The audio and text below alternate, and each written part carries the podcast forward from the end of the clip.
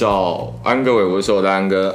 今天和大家提到一个我其实准备很久，而且我超想聊的一个话题，因为我自己之前讲的比较多的都是摄影，还有一些出去玩的一些主题。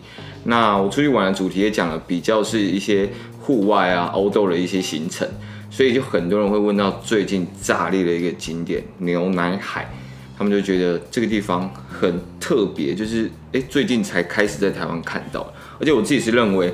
一个地方好玩，它就算了。但是它如果好玩外，又可以得到很漂亮的照片来当做你的回忆，我觉得那是很可遇不可求、很夸张的一件事情。所以这次我就特地去请到曾经的辣妹船长安安，来让我们知道一下牛奶海到底在玩什么，还有他现在的一些状况，跟之后要去怎么玩，还有注意的一些事项。那我们就安安自我介绍一下吧。好啊，Hello，大家好。我是安安，目前二十六岁。那之前在帆船上面就是打杂，还有帮忙开船这样子。不过后来因为一些合作的关系的改变，以及就吵了一些架啦，吵得蛮大的架的。对，那直接说出来。总之，我就跟他们拆伙，那我就没有再继续在帆船上面工作。不过我还是。就是目前是在带 SUP，有自己的工作，正在筹备自己的工作室，那也有合作伙伴一起带 SUP，所以目前还是有在龟山岛的牛奶海带 SUP 的，那也是有跟其他帆船配合。那我是毕业于护理系，那曾经也在台大医院任职两年半过，那后来就在澳洲打工度假，今年的部分是因为疫情的关系回国。那从以前十八岁开始就非常喜欢海浪，那就开始了追逐海浪的生活，浪人生活这样。那当我离开护理工作之后，是因为非常热爱风筝冲浪，就追着风追到澳洲去，就整天都在过着放风筝的生活。那 对，那因为非常喜欢，也非常着迷于跟海洋生活在一起。那在今年回到台湾之后，就因缘际会就到了船上工作这样子。后来因为跟船家拆伙嘛，才开始就是也很巧，就就这样一切就这样发生了，所以就开始了自己的工作室这样。那其实。关键都是一样的，就是想要继续跟大海生活在一起。那目前是 SUP 的教练，希望带领大家能够以 SUP 一种最自在、最舒服，就是最糗的方式，跟大海生活在一起，去感受大海的每一个当下、每一个样貌。那未来也希望能够将风筝冲浪分享给更多的人。嗯，我靠，哎、你这个自我介绍有练很久吗？没有哎、欸，没有很久，你讲的太太直接可以丢出来吧？如果是我，可能要录个五六次哦。就是你好，可以 hire 我吗？那种概念，可能就是之前在澳洲的时候要一直面试嘛，所以就造就一种就是随时随地都随时在自我介绍，要把找工作当成是一个工作那种感觉。对，无限的自我介绍。对。OK，一开始我其实认识到安安的时候是在我们澎湖黑辣营的时候，那时候其实看到他已经很久了，毕竟他在网络世界黑辣的一个。角色就是很常会看到她，一个这么黑、这么娇小，然后浪又冲了这么好的女生，其实，在台湾是很少见。然后那时候遇到本人的时候，才发现，哇，她怎么很不像个我心目中的 浪人的样子？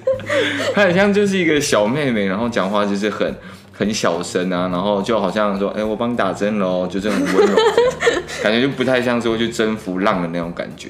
所以那时候我的印象其实是很深刻，然后最近就是又一直在那个 IG 上看到他分享很多漂亮的照片，跟直接从直接离开护理界，然后投身大海，我觉得这是一个超级勇敢的决定。其实就是继续跟大海生活在一起啦。对我来说，从从我在念大学的时候一直到现在都是。那当初也是就是在澎湖的黑拉营的时候认识 Solo 的。那那时候是因为我我们一起讲了一个营养学讲座。对对对对，有看忘记。对，就是在就是在营队当中，我们要分享就是关于我们的生活。其实最主要的核心就是想要跟来参加的每一个人分享，其实运动就是生活。其实这些跟海洋的海洋运动或者是健身这些运动，它都是我们生活的一部分。所以那时候就跟 Solo 一起讲了这个营养学的讲座，还好他有来，不然我实在是 对 hold 不住。没有没有，真的是。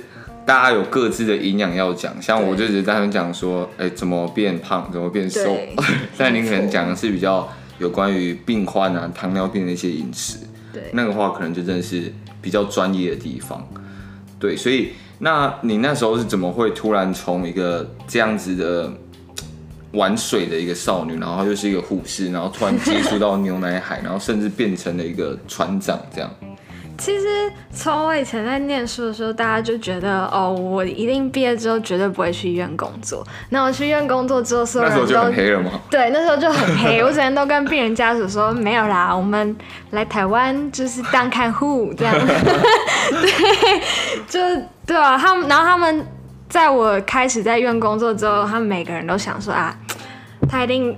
撑不过三个月就离职了，这样的，没想到我做的就是两年半多这样子，我自己也蛮意外的。那其实，在这个过程当中，我也还是一有假就就会待在海边，就好像跟大海在一起的时候，就是我充电得到很多力量的时候。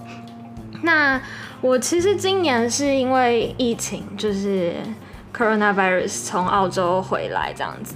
那刚回来的时候，大家都知道嘛，全世界都在一个很很奇怪的气氛底下，然后很多人失业。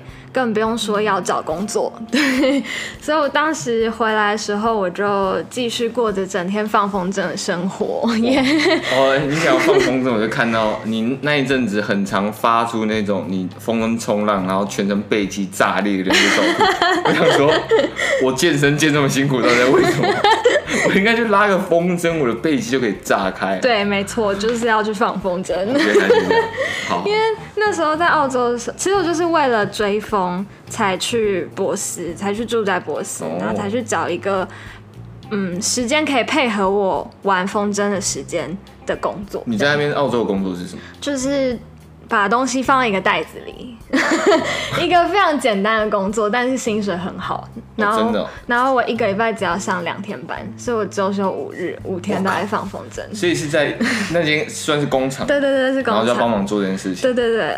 天哪，就很简单，然后足够养活我自己，那也足够买我的装备，所以我就是整天都跟，因为那边有很多来自世界各地的打工度假的人，那很多都是欧洲人，我的好朋友很多都是欧洲人，嗯、他们是各个品牌的赞助选手，对，很强的，很强，超强，强到爆那种，然后就每一天你都会在起风的时候在那个海边遇到他。对，然后只要有风就，只要有风就会遇得见，然后我们就会一起练习，练到最后大家都会很熟，都会他们就会教我很多他们的招，这样。我靠！对啊，所以那时候就就真的是非常的非常的热衷于练风筝这件事情。那也因为练风筝，那回到台湾之后，我就下定决心，为了要增进我的就是。表现运动表现开始，就是很努力的增肌，这样、嗯、就是吃一堆，强迫自己要吃一堆东西，然后就是再继续整天放风筝，因为为了要让自己不要受伤，我必须拥有那些肌肉来保护我自己。哦。对对，刚刚是不是好像还没有提到说放风筝是什么？哦，对，大家真的以为，大家可能就真以为我在哪一条线，像小朋友这样跑来跑去。对，然后世界站就是风筝选手在那边一起拉拉拉拉。其实风筝冲浪，台湾是翻译为风筝冲浪，但我自己觉得它的翻译并不是很好，因为。嗯它有很多种 style，那我自己最喜欢的是 kiteboarding，它是风筝跟板子。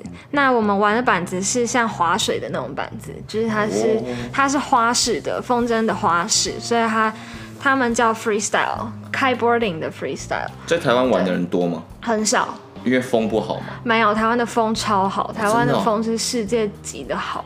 哦，但是因为知道的人很少，所以玩的人就很少。因为我之前有问过你说，好像玩一组的装备跟学费大概也要十万左右。嗯、对，差不多。差不多。对，所以它，但你可以慢慢去累积，嗯、就是一步一步来，就像我们有时候买化妆品、买电脑是分期付款、哦、那种感觉，你也可以慢慢来，一项一项装备慢慢去收集。所以，其实如果真的想要玩，一般人也是玩得起的，只是看你想不想要。哦、对啊，那所以风筝就是 kiteboarding 跟 kitesurfing，它是非常不一样的。风格跟完全不同的玩法，以及完全不同的装备。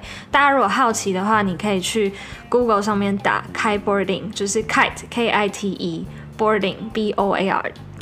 对，那 kitesurfing 也是，你可以去 Google 它，或者是在 Instagram 上面都很多 hashtag，你可以去点那个 hashtag。版面应该就蛮多。对对，那你就可以看到世界各地的人怎么玩这个东西。我当初也是从很久以前就想玩，然后就一直没有机会，但我就一直在等待机会，就先了解我自己想要什么，嗯、这样当机会来了的时候，我就可以说得出来我想要什么，就会很快可以抓住那个机会去学。对，了解。OK，所以像呃，你刚刚提到牛奶海的话，你是因为有人。找你去开船，但他怎么会突然会认为说，哎、欸，可以找你开船？开船这件事情，对，确实，可怕欸、确实，就是其实当一个船长是需要非常非常多的经验累积。那还有船艺这件事情，因为其实开船它是一个艺术，而且它需要非常非常多的知识跟学问。哦、对，那今天这个来找我去开船的人，他也是我风筝的朋友，但是。呃，后来我们拆伙了，是因为我就我发现他其实是真的就是想要，只是想要赚钱的人。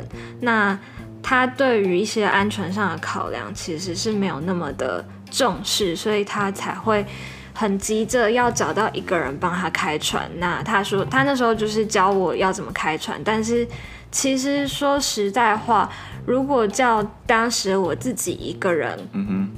就算搭配一个水手，就我们两个人载十个客人出去玩，其实我自己是很担心的，所以我就跟他说我做不到，因为就是你要顾十个人的安全，而且当时也是需要有证照的吗？对啊对啊对啊，一定要有证照。那当时是他要我开船，要我带一个水手，那还要带这十个客人玩 SUP。还要帮这十个客人拍照、飞空拍，我靠，太忙了吧？就我就跟他说，就是嗯，我没有办法。对，那其实我是很喜欢开船这件事情的，不论是水手的工作，或者是船长的工作。其实船长跟水手他就是职位的称呼。嗯、对，那对我来说，帆船是一种生活方式跟生活的态度。嗯，那。在台湾，很多人都会把它帆船当成是一种奢侈品跟炫耀品，因为如果你不是一个懂得生活的人，哦、你就算拥有一艘帆船，那你也只是拿来炫耀而已，就摆在那里办个 party 这样。对，因为其实开船出海，整天可能好几天，你身边都是一望无际的海，什么都没有，嗯、就是只有海。那在海面上是没有搜寻的。你离开陆地一段之后，就不会有首选了。那你要做什么？整天日日夜夜都是茫茫的大海。嗯、那船上的空间就是那样。那你能够在上面生活吗？嗯、对我来说，我非常愿意整天都看着大海，因为我觉得它很漂亮。它 它真的无时无刻。每一分钟都长得不一样。如果仔细去观察，你可以发现凌晨三点钟的海它是什么色号，然后凌晨四点钟的海它又变成了另外一个色号。它会有非常多不一样的光线变化以及波浪的很多变化。那当然还有还有很多航海的知识是我们必须去学习的。你就会发现，哇，原来天文气象学这么的重要。原来。航海学有读不完的书，原来你的数学要非常好。原来 log 是因为航海的需要，因为我需要时间，我需要知道我在哪里，我需要活着回家，所以我才会拥有数学，因为我要去计算出这些东西。哦、我为了要活着回家，那 对这么丰富的一些知识，是当初他说，哎、欸，希望你去开船的时候，然后你就开始去。去学习，然后去考这张证照，这样子吗？对，就是我觉得，我觉得就是当我开始很有兴趣的时候，我就会开始看很多书，然后想尽办法去学习。那因为就是被找到乌石乌石的游艇港去开船，那我们跑的支线都是跑龟山岛的牛奶海，所以我目前也只有开过这一段的航线。这也是为什么我会接触到牛奶海，因为他想要就是来抢今年疫情之后很多人想要去牛奶海的生意，没错，这就是我接触到牛奶海的原因。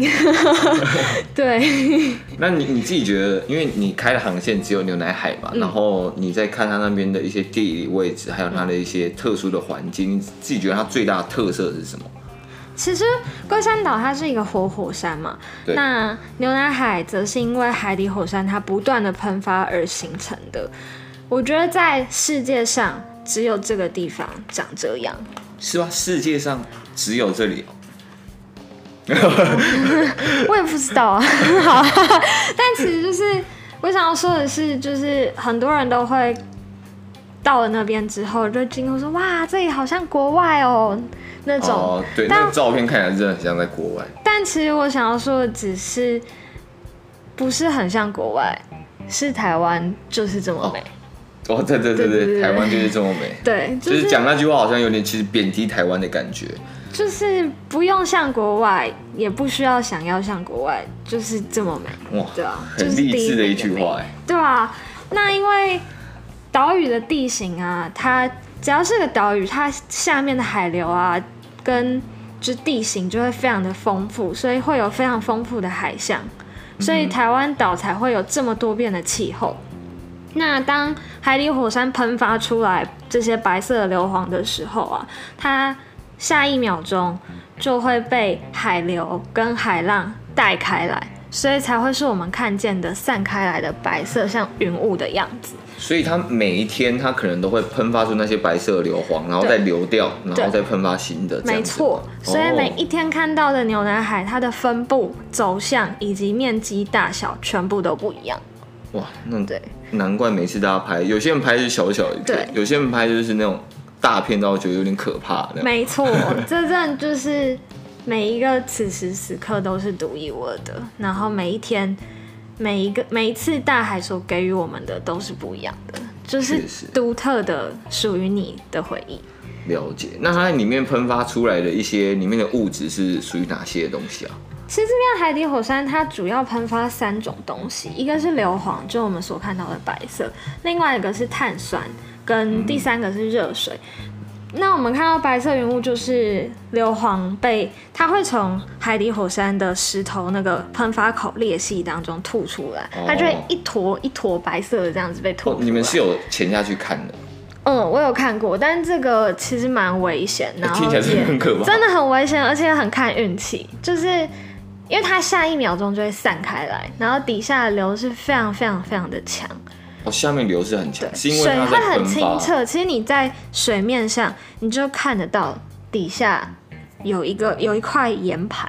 哦、然后那次是真的非常幸运，我就看到它旁边就这样一坨一坨喷出来白色的东西，然后我就发现哇。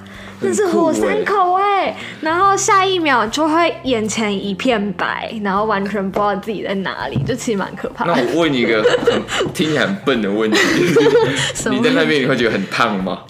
不会，但是会觉得温度不一样。哦，温度会一直改变。嗯，所以如果你潜下去进去看的时候，它可能会瞬间其实很烫的。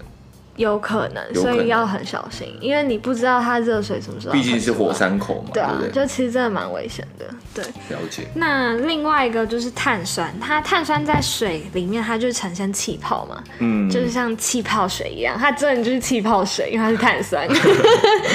对，那它就会从那个石头上面一颗一颗这样 blue blue blue 冒出来，就很可爱。然后多的时候，你在水面上，你就会看到它是就是。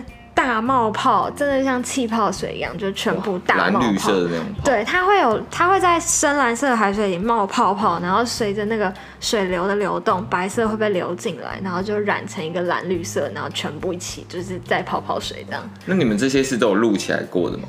嗯，都没有录到。有拍照，有拍照照。要录那个跟拍那个蛮不容易的，就是、哦、很看运气哈。对，真的很看运气，因为它就是一瞬间。对。那所以，那它既然有这么多特殊的一些地形，所以通常你们那时候带客人去牛奶海的时候，你们会玩一些什么比较不一样的一些特色的玩法吗？其实我觉得，我觉得我们在传达，就是因为很多人。是像赏金船的人，他们就经过，他们就会跟船上的人广播，嗯、就说啊，大家看一下，这边是龟山岛，然后这是牛奶海，这样就是广播，哦、然后然后他们就绕几圈，然后就过了。可是因为我们会在龟首的侧边开始滑 SUP，从那边往外滑，滑到龟首的外面，就是牛奶海喷发的地方。嗯那在这过程当中，我们会不断提醒大家说，要记得看风景哦，不要只顾着滑，要记得看风景哦。因为大家都太专心在滑，是不是？对，或者是学习怎么滑。那其实你一过了一个夹角之后，你就会闻到很浓的硫磺味。嗯、那其实你只需要把你的知觉打开，然后去专注的感受每一个当下，去觉知。就是每一个最纯粹的经验，你就会发现很多很多神奇跟美丽的启示，真的很酷。因为龟山岛除了海面之外，海底也很奇幻。嗯那还有岛的本身都是非常特别的，因为其实龟山岛的地质它有一面是非常非常的松散的，就是我们看到龟首的部分，它其实每一天常常都有落石在。龟首是我们从乌石港面对龟山岛的那一面，还是它的另外一面？呃，另外一面，因为其实从乌石港这一端看龟山岛，它长得不会像一只乌龟，你要从苏澳那一面去看哦，你要从苏澳的夹角那边看出去，在右边，也就是最靠近。外海，台湾的外面的外面，最靠近太平洋的地方，龟山岛的地方，对，就是最靠近太平洋的地方，那才是龟首，嗯哼，对，乌龟的头的地方。那那边呢？因为其实活火，火山嘛，嗯、那可想而知，就是常常有地震的，对，就是板块接触带。那在那边只要有地震，隔天我们就会知道啊，一定很白，因为会喷发一堆硫磺嘛。那、哦、再来是。就会有落石，所以我们在滑行的时候也要小心，不要太靠近，因为落石会掉下来，它真的会掉下来。然后还有人真的被打到过吗？目前是还没，但是是有看到它掉下来的样子。哦，那很很像是在那种北极的那种冰冰墙直接掉下来，非常非常的壮观，因为它是一片非常壮丽的岩壁。那它。因为地质里面含有非常丰富的矿物质，所以它的颜色是 HD HD H H H D 那种，非常非常的鲜艳。就是拍照下来之后，你跟人家说你没有修图，人家不相信你那种。哎、欸，我真的觉得那时候，我想说会不会每一张照片其实都是有把结构拉强，没有，我还把饱和度拉低，因为它太饱和了，就是太不真实了。就我有时候还会把饱和度拉低一点点。那还有很多很多的海石洞，在潮汐每一天就是一个对的潮汐时间的时候，它会激起很大的浪花，会非常非常的好玩。那我觉得它就像一个龟山岛的洗礼，就是如果你遇到的话，你真的一定要去给它洗一下，因为它会从海石洞里面喷出很大的水花，它是，会喷到玩 SUP 的人身上。对，可以喷太远。没有，就是我们会靠近它，到它前面，然后它就会喷出来，那是雾气，就超舒服的雾气，哦、然后再搭配上日出的阳光一洒下来，你就瞬间觉得哇，哇我在天堂，天很浪漫，真的是在天堂。对啊。龟山岛上本身是有动物的吗？龟山岛上面的动物，我不知道哎、欸。可能都昆虫。对。哦，就是不会有什么直接看到一些羊啊，或者是不会不会不会直接看到羊。对。那像你们自己在带一些客人，你们除了一般的 SUP 啊，还有去呃靠近海石洞等等，你们还有什么特别的服务在给消费者的吗？我们就是我们的行程一开始就是先从龟首旁边开始滑嘛，那滑过经过海石洞了之后，我们就会绕到就会往牛奶海的方向，因为其实这一路上就是在往牛奶海的方向。嗯、那到牛奶海之后，我们会滑去寻找那个边界，因为在在它喷发出来那个边界上，你就可以看到很明显像云雾它正在散开来的样子。而且它可能过一分钟、五分钟、十分钟之后，它就会糊掉。哦，所以而且每一个点是不是都不太一样？对，每一天每一个点都不太一样，所以我们会去寻找那个边界。那我们就会在那个边界上拍成一朵花，拍空拍，就会非常非常的漂亮。我有看到你们还有那种往海里跳，然后瞬间捕捉到那个姿势，对，那是你们想到了一个拍摄方式。对，对我那时候就感觉好像躺在海上的感觉。对啊，那真的超酷的，因为我们在滑完 SUP 之后，就会还有拍完所有人的空拍照，也会团体拍完之后会拍个人的，嗯、然后就在那边在牛奶海上尽情的玩耍。那玩玩玩够了之后，我们就会到船上去跳水。对，所以就会有看到我们刚刚看到那，就是 Solo 刚才讲的那个照片。那那个照片的 idea 是来自于 Lupo 我们今年合作的摄影师。嗯，那你知道摄影师对光线，对于影子都非常非常的敏感。那张照片其实最一开始的用意是我们想要，因为光线洒在海面上，它就闪闪发光的，在那个在那 Tiffany 蓝色的海面上，然后又闪闪发光。然后当人这样躺平跳的时候，就会看得到影子。你就会看到有一个浮在空中的人，浮在水面上的人，那那个人的斜下方会有一个在水面上的影子。所以，我们是想要，就我们在玩这个光影游戏的过程当中，就发现哇，这张照片真的是年度封面照哎，就美到爆，真的有，而且不是每一个人都会愿意这样帮你飞空拍机，因为那个空拍机的位置，它是飞在帆船的前帆的杆子以及。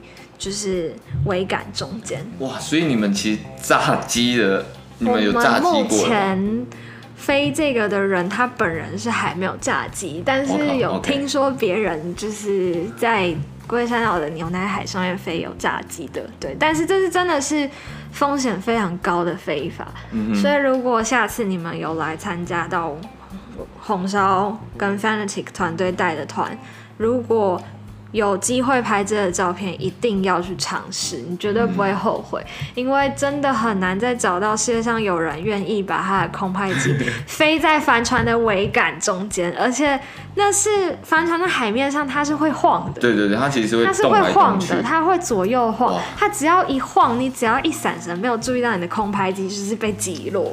不用想就觉得，对，如果是我要拍这个的话，我就觉得应该一个人先给他加一万 的。而且而且我们还要去一直，就是我们还要去教导客人要怎么跳。但是其实只要你愿意跳，我们都非常乐意帮你拍。哦，毕竟你要躺那么像在床上，其实是很难的。然后最难的是你要保持微笑，超难。哇，对。所以我们目前就是先滑到牛奶海，然后追逐边界，那在那边玩耍跟尽情的拍照。那有些人想要就是戴着面镜看看海底，或者是就是躺在板子上享受，都是非常自由的。那最后我们就会跳水，然后再来就是回港。不过也是很依照每一天的情况，就像如果有遇到海豚的话，我们就会去看一看。哦，所以你们是其实是会有点另类有赏金的服务，如果有刚好突然出现的话，其实不能说是有赏金的服务，嗯、就是今天海豚有来看我们，我们就给他看一下。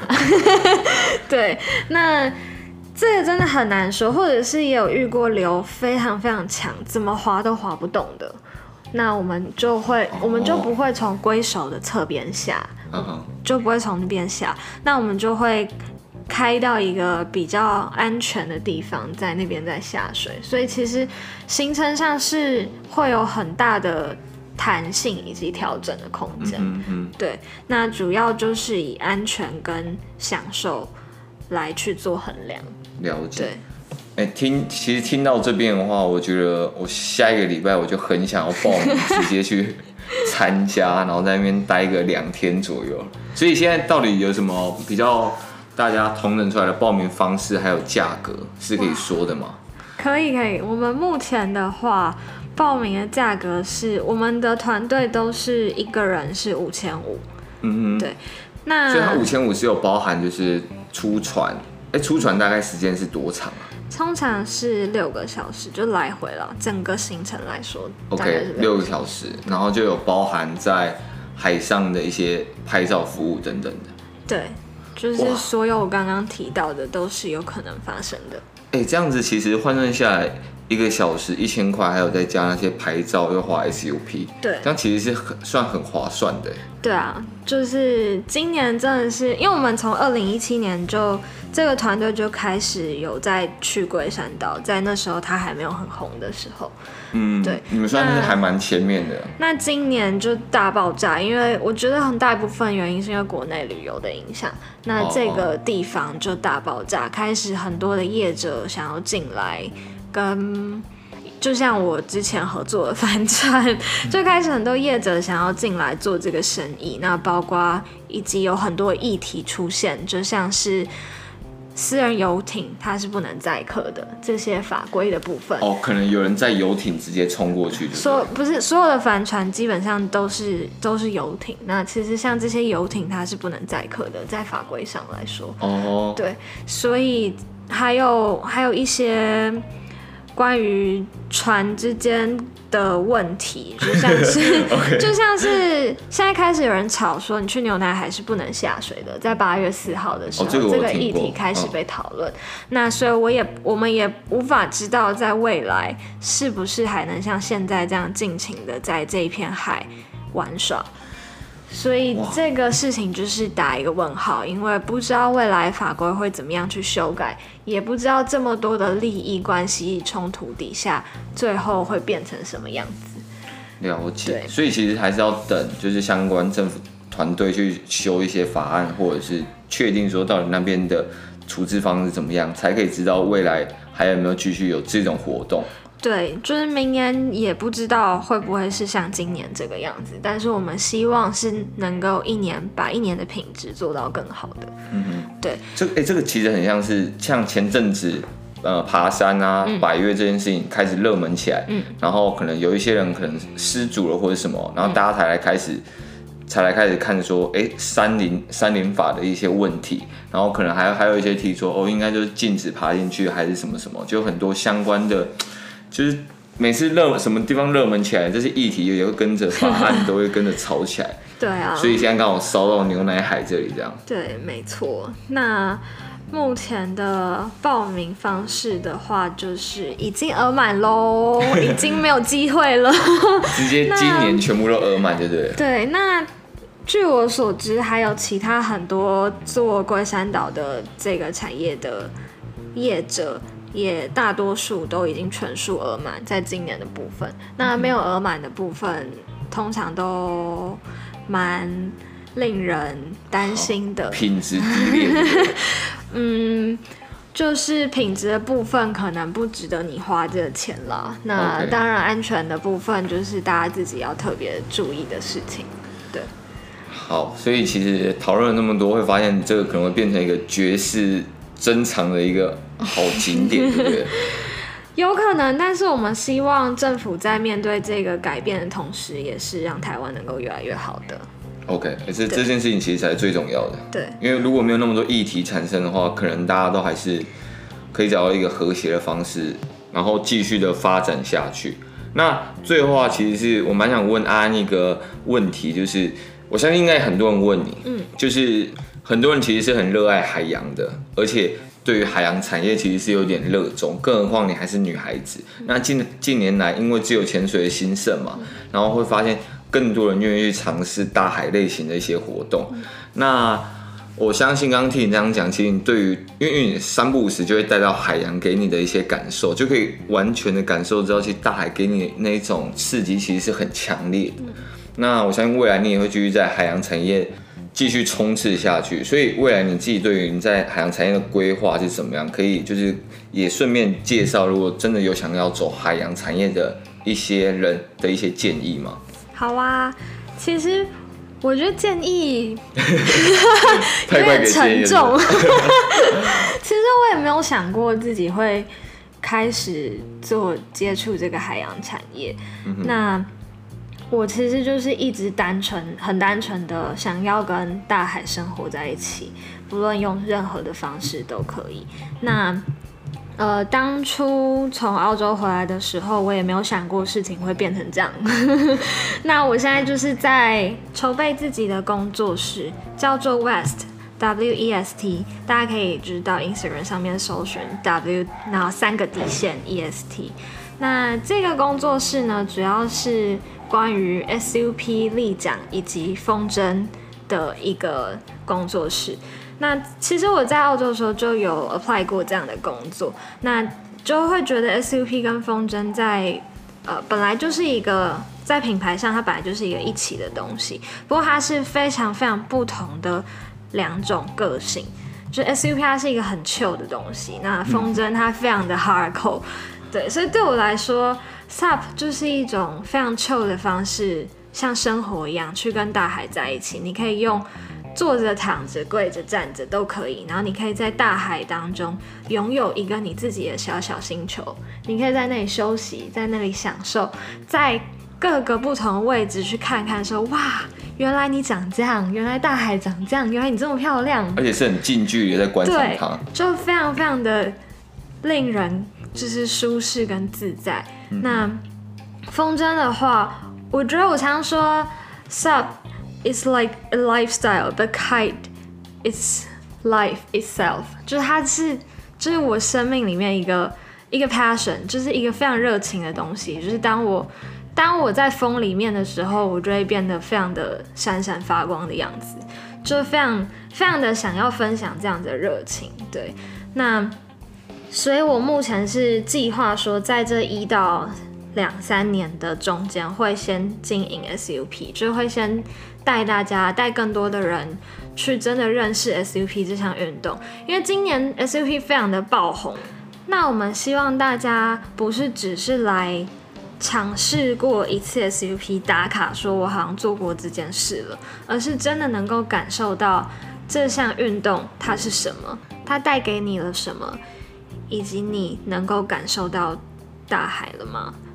对，那这是我们想要传递的，就是它是一个生活方式，你的生活可以很不一样，你可以去感受生活之中，它可以有很多的感动，只要你愿意去感受。那未来在三到五年之中，我会计划开始，嗯。推广吗？分享风筝这个运动，但是，要可以勇敢说出来，就是希望大家一起做嘛，对，不对？对。那因为风筝目前在台湾是一个很少人会知道的运动，就听到风筝冲浪，大家都会一个哈问号问号问号，这到底是什么？这样，然后听你说放风筝，就大家就是一个问号，更 更问号。那再加上台湾玩风筝冲浪的年轻人又更少。所以大部分都是比较有经验、有年纪的一个人去玩，这样。没错，所以我而且我觉得，因为现在的年轻人，我们的生活方式、我们的思考模式，以及我们吸收新知识、认识新的东西的方式，还有消费习惯，都已经跟以前是完全不一样了。嗯、所以我觉得，我想要做的是。就是告诉风筝冲浪的这个圈，台湾的这个环境，说时代不一样了，就是创造一个冲击，然后就是让大家也鼓励大家愿意去尝试新的东西，然后鼓励大家说，永远不要停止尝试，因为当你还没有尝试之前，你永远不会知道自己会还是不会。那这样子，你当时为什么会？就是有这么多的海上运动，那为什么是风筝冲浪最后虏获到你的心？而且它看起来其实是好像蛮危险的，对不对？因为它如果真的飞起来的话，其实是蛮高的。因为你那时候讲完，我上网查蛮多风筝冲浪的，他说我靠，哎、欸，它也飞太高了吧？那个如果是我的话，像我有惧高症，我可能就在上面先撒一泡尿再下来。原来你也可以撒，我也可以撒，会发现。对。其实我也不知道为什么是风筝冲浪让我这么热情哎、欸，就是去试了，然后就发现你很着迷，就像海浪一样，就到现在我还是非常的爱海浪，就是就算我没有看到海浪的时候，可能会懒懒的，就是懒得下车，懒得去冲这样，但当我只要看到那个浪长很漂亮的时候，马上。动作最快，跑第一名，还跟跟旁边人说：“哎、欸，我不等你了，我先下水。”这个我在黑浪有见识到。对，我们大家好像那时候在用一些事情的时候，哎、欸，一有浪我就没有看到你了。对，然后办营队之前有一次我们在垦丁办营队，那个早上浪超好，然后我还没有板子，然后就四处去寻找板子，就一副那种我今天要是没有冲到这个浪，我等下什么时候不要做这样。哇，就很有态度。超超级就是，当我看到那个东西之后，我就会就会眼睛发亮，然后就会身不由己的，就是去去追寻它。了解，那这样子风筝冲浪跟一般的冲浪，他们的差别其实是会很大的。它是完全不一样的，乐趣也完全也完全难易度，你自己觉得呢？嗯，我觉得要冲的好都蛮难的，对。但是我觉得风筝冲浪在 kite surfing 的部分，它承担了比较大的风险，嗯，跟 surfing 比起来，kite surfing 跟 surfing 比起来，kite surfing 承担了比较大的风险，但是它比 surfing 更轻松。嗯，哦，是，但我觉得有风就好吗？对，我觉得 surfing 它是非常纯粹的一件事情，就是去追逐那个浪头，然后完全的依赖一道浪，像在跟它跳舞一样，嗯，就是随着它力量的点，从头到尾都是依赖着一道浪，都是随着那道浪去在任何一个位置去做任何的动作。了解。但是 kite surfing 的时候，它的条件也变得相对比较难，因为有风向、浪向的问题。那要有对的风向、对的浪向、好的稳定的风以及好的浪是非常难得的情况。欸，你这样一形容，我就发现，因为其实一般一个好的浪向、嗯、一个好的浪就已经很难了，然后还要在一个好的风向，哇靠，这样难易度我觉得是 double 上去的。但我觉得难易度倒是还好，就是你要去。就是你可以控制你的风筝去下浪，所以你不需要划水追浪，你只要风筝画下去，轻轻一动你就下到浪了。可是从头到尾风的因素都会一直存在，所以当它挂在你的腰带上的时候，那个力量会一直存在。所以跟冲浪比起来就没有那么的纯粹依赖着一道浪，因为你有风。了了解，所以它是完全不一样。但 kiteboarding 会跟 wakeboarding 比较像划水。嗯但是我自己 kiteboarding 跟 wakeboarding 比起来，我比较就是我比较喜欢 kiteboarding。一开始你会，他们的差别是在哪里？一开始你会觉得你很像在一边，就是你除了要自己划水之外，你还要自己开船那种感觉。因为 wakeboarding 是别人帮你开船，你就是手拉着那个 handle，然后就是划水，对对对对。因为我们是跟划水会比较像这样、嗯、kiteboarding 的部分。那但是。风筝的话，你就要自己控制你的风筝，自己控制你的力道跟方向以及速度。所以一开始是学习控制风筝是很大的一个要点。对，那但是到后来开始练招之后，我就会觉得开 boarding 会让我感到比较自在，因为我可以在我准备好了的时候，以我自己舒服想要的速度以及力量去做招。因为划水是速度永远都控制在别人的手上，对。可是风筝是你控制你自己的风筝，当你准备好了，你再脱钩，再去拥有那个力量，再去做招，对啊。哦。所以我觉得脱钩的意思是什么？就是把把风筝原本挂在腰带上，把它拿下来，变成握在手上，就跟划水一模一样。哦。所以才会需要练。上肢，难怪你背才这么大。不然你肩膀会很容易被拉开，就会受伤。哦，所以 是有可能会被拉开，然后造成脱臼等等，就像滑水一样，是很容易受伤的。哦。好，那我自己问一个题外话，就是、嗯、那你自己在玩风筝冲浪，你自己有遇过什么很酷的一些场景，或者其实很刺激的一幕吗？我自己。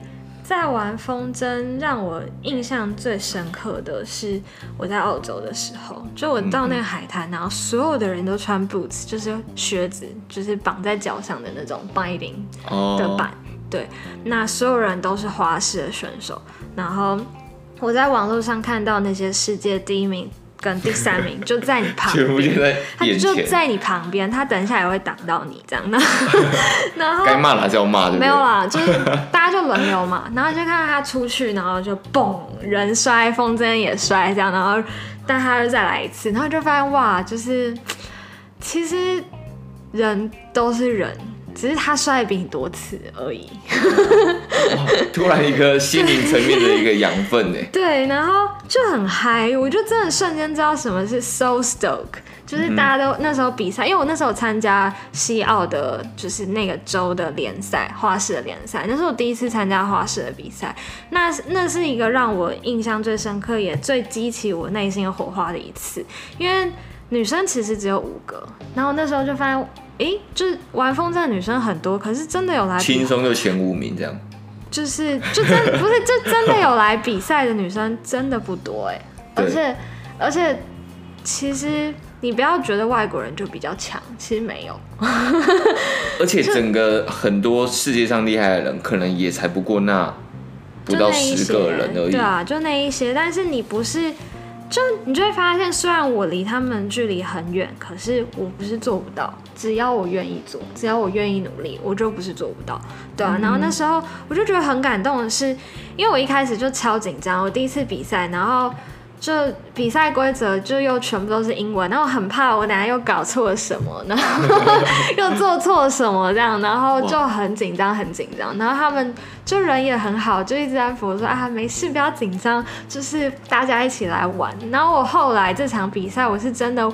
玩到忘记我自己在比赛，因为我从来没有跟五个女生一起在一个，它是一个池塘，它叫 The Pond，它是一个西湖的地形，嗯、对，所以它那边水是非常非常的平的，非常好做花式，然后风又非常稳定，哦、就像一个最好的浪况、最好的风况，就是 Just for you，就是 Just for you，哦、对，然后就是给我们五个女生，然后轮流一个一个出去，一个一个做招，然后那个主播就是。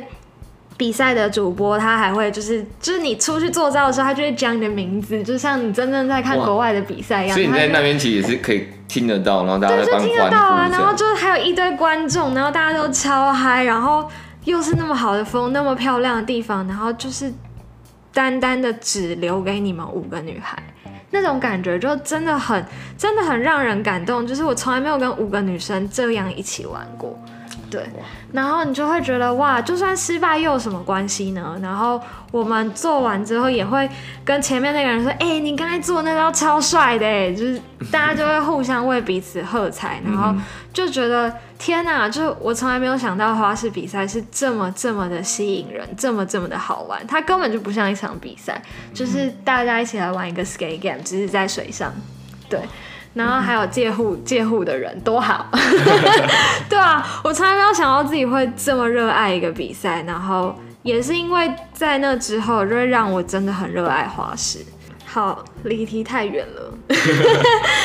对，那统整一下我未来的海洋规划，就是在自己的品牌当中去分享 SUP 与海洋生活在一起的方式，以及风筝就是我的热情，还有未来。其实也并不排斥说，就是再继续在船上工作。如果有机会的话，那就会继续生活在船上。如果没有机会也没有关系，我还是会继续跟大海生活在一起。好，因为其实我身边，我我认为最靠近海洋的人，其实应该就算是安安的。从男生女生加进去都是，所以你会看到他很多在 IG PO 了一些。呃，我我认为很像是海洋艺术家的一些 特质，我觉得都在里面。所以，如果刚刚可能我们没有回答到一些相关大家想要知道的一些话题跟问题的话，然后我们都可以直接去 IG 直接私讯他的账号，然后去问他一些相关你们想要问的问题。那他自己也是会很热心的去回答以及解决你们想要知道一些海洋知识。OK，今天大概就是先聊到这边。那我们就下次音频见，晚安各位，拜拜。